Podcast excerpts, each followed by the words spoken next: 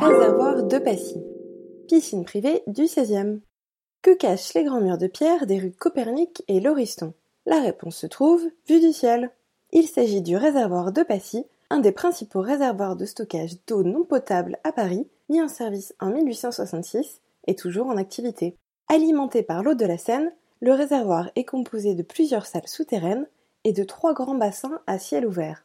La ville de Paris utilise cette eau pour nettoyer les rues, arroser les espaces verts ou alimenter les fontaines. Type. Le programme des visites est disponible sur le site eaudeparis.fr.